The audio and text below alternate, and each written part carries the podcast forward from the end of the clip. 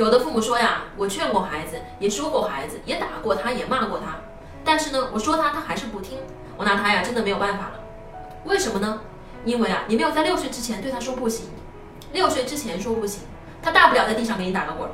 可是等到了十二岁，你再说不行，他可以拔腿就离家出走，他可以把一瓶农药都喝下去，他可以扒着楼房说你不答应我，我就跳楼。因此呀，性格培养必须在越早越好。